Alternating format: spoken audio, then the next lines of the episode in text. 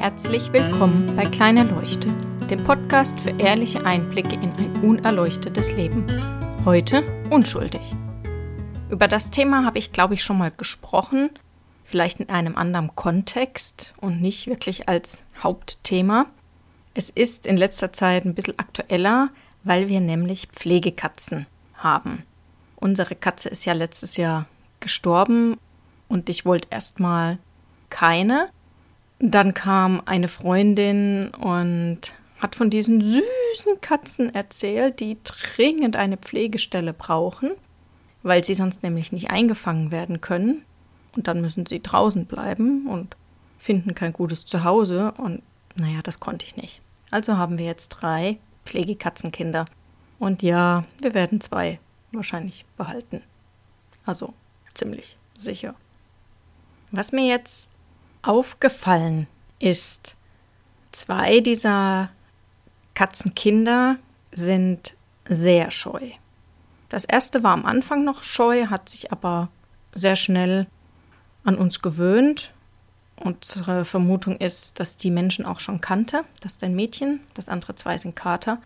Und dass die anderen zwei eben auch die Mutter schon länger keinen Kontakt mehr zu Menschen hatte, weil die doch sehr, sehr misstrauisch sind. Es ist jetzt dann häufiger schon passiert beim Spielen, dass ich eben gekratzt wurde.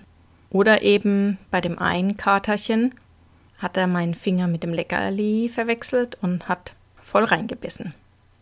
Und diese kleinen Milchzähnchen sind ganz schön spitz und der Kater ist inzwischen ordentlich gewachsen. Der hat schon Kraft. Das tat weh und hat auch geblutet. Und auch da habe ich dem Kater überhaupt nicht irgendwas vorgeworfen. Und auch, dass die sich immer noch nicht wirklich streichen lassen. Beim Füttern geht's. Und der eine Kater, da geht es jetzt auch schon so mal, wenn er gut drauf ist. Aber sie sind einfach noch nicht zahm. Und ja, es fällt mir schwer, diese Kätzchen nicht einfach zu nehmen und zu knuddeln, weil die auch ein total kuscheliges Fell noch haben. Oder vielleicht behalten werden. Es könnte sein, dass da was Langhaariges mit drin ist.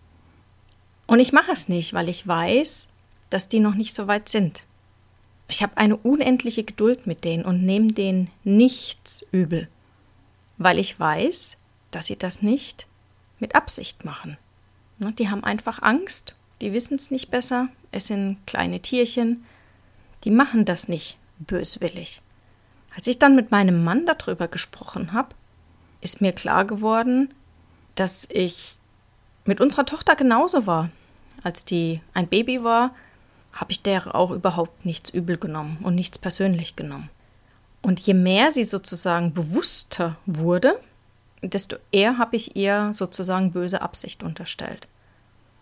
Macht das auch. Jetzt immer noch, obwohl ich weiß, dass sie es nicht mit böser Absicht macht. Aber das ist halt einfach so eine Gewohnheit. Und genauso mit meinem Mann, mit meinen Eltern, mit Freunden und so weiter und so fort. Einfach mit anderen Menschen. Und bei Tieren mache ich das nicht.